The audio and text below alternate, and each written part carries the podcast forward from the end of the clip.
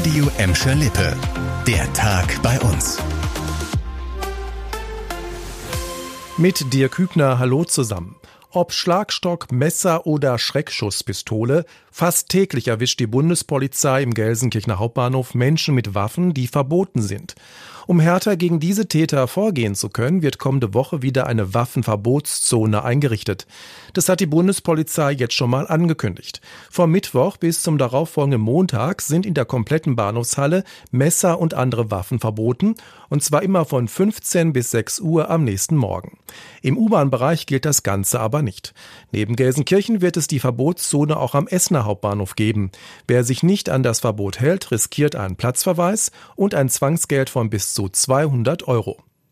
Und noch ein Thema aus Gelsenkirchen. An einigen Stellen in der Stadt ist es aktuell dunkler als sonst, denn einige Straßenlaternen bleiben aus. Grund dafür ist nicht etwa die Energiekrise, sondern Lieferengpässe bei den Leuchtmitteln. Es geht um Laternen, die mit normalen Kompaktleuchtstofflampen betrieben werden. Die dürfen aber ab dem kommenden Jahr nicht mehr hergestellt werden. Deshalb sind im Moment nur noch Restbestände zu kriegen. Fallen die betroffenen Lampen aus, dauert es laut der Stadt Gelsenkirchen aktuell bis zu zwei Wochen, bis sie ausgetauscht werden können. Normalerweise würden kaputte Straßenlaternen innerhalb weniger Tage repariert werden. Langfristig sollen alle gut 26.000 Laternen in Gelsenkirchen auf LED umgerüstet werden. Der Austausch läuft schon, wobei Leuchten mit alter Technik zuerst dran sind. Mit moderner Technik wird seit heute auf dem Gelände der ehemaligen Hochhausruine an der Schwächerter Straße 38 in Gladbeck-Renfort Nord nach Bomben gesucht. Der Kampfmittelräumdienst ist dort im Einsatz. Werden keine Blindgänger aus dem Zweiten Weltkrieg gefunden, kann die Stadt Gladbeck die Baugenehmigung erteilen. Der Projektleiter des geplanten Einkaufszentrums hat uns gesagt, dass die Arbeiten für den Neubau dann direkt starten sollen. In der ersten Phase würde man aber noch nicht viel davon sehen. Auf dem Gelände des abgerissenen Hochhauses in Renfort Nord soll ein Geschäftszentrum mit Supermarkt und Drogerie hochgezogen werden.